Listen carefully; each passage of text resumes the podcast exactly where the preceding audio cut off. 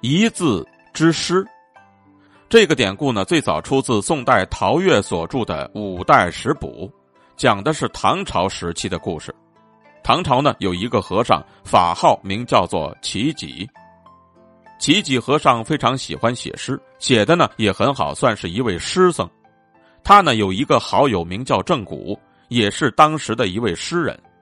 因为他们都爱写诗，自然能够谈得来。有一天呢。齐己就以早开的梅花为题，写下了一首早梅诗，内容是这样的：万木动玉折，孤根暖独回。前村深雪里，昨夜树枝开。风地幽香去，晴窥素燕来。明年应如绿，先发映春台。过了几天之后呢，郑谷就来串门齐己呢就对郑谷说：“郑兄啊。”我恰好写了一首诗，你来给我看看怎么样？郑谷看了半天之后呢，就说道：“嗯，写的不错呀，这意境很好，情致也很高。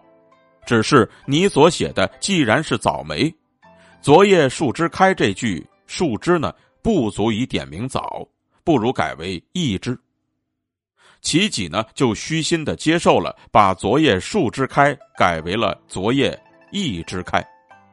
所以诗的大意也就变成了，在严冬里，百草凋零，连那一大片树木也冻得要折枝了。而这个时候，唯独梅花的根部却已经感到了一点春意。没过一些天，前面村子旁边枝头上压着厚厚积雪的那株梅树，昨天晚上竟然就开放了一枝。一阵清风过后，它的幽细的芳香就传开去了。小鸟也飞来，偷偷的观赏它那白色艳丽的花朵。明年呢，按照季节在早春开放，就应当呢让它开放在众人游览的好地方，好让大家呢都来观赏。而接着呢，这首诗便流传开来，齐己和旁人呢全都称赞这个“一”字改得好，改得妙。正因如此，便称赞正古是“一”字诗。